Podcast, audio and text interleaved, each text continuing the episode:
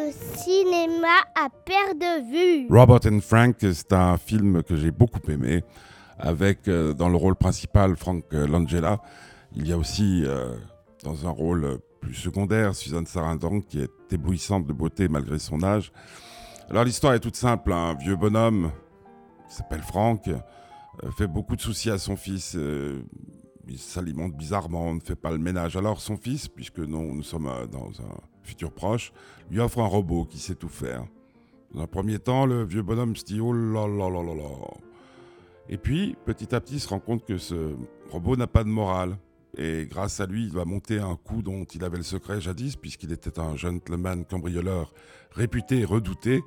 Et ensemble, ils vont monter un gros coup. Ensemble, ils vont draguer aussi Suzanne Sarandron dont je parlais, qui est libraire dans une librairie qui va être remplacée par euh, un de ces nouveaux éléments de la culture occidentale, euh, c'est-à-dire une bibliothèque d'un nouveau style. Et puis, euh, bah, ils vont vivre des aventures palpitantes. Alors, le film est court, le film est vif, le film est extrêmement bien joué.